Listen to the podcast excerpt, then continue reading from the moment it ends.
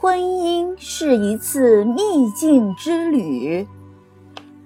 儒家学说教义的整个体系可以概括为一个词：君子之法。在欧洲语言里最接近的同义词，我认为是道德律。孔子称君子之法是一个秘密。孔子说：“君子之道无处不在。”然而，它是一个秘密。然而，孔子又说，就连普通男女的简单智力也能知道这个秘密的某些东西。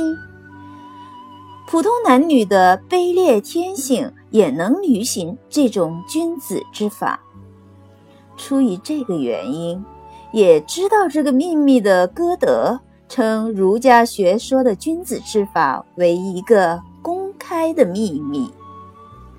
那么，人类在何处以及怎样才能发现这个秘密呢？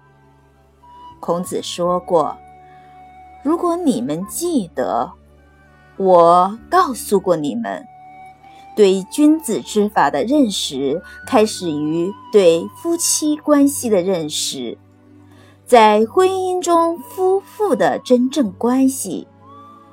因此，这个秘密。”歌德所说的公开的秘密，即孔子的君子之法，是首先通过夫妇发现的。中国人的精神。辜鸿铭在这部书中有说到，夫妻关系中隐藏着道德律令。从这个角度而言，它的确是神圣的。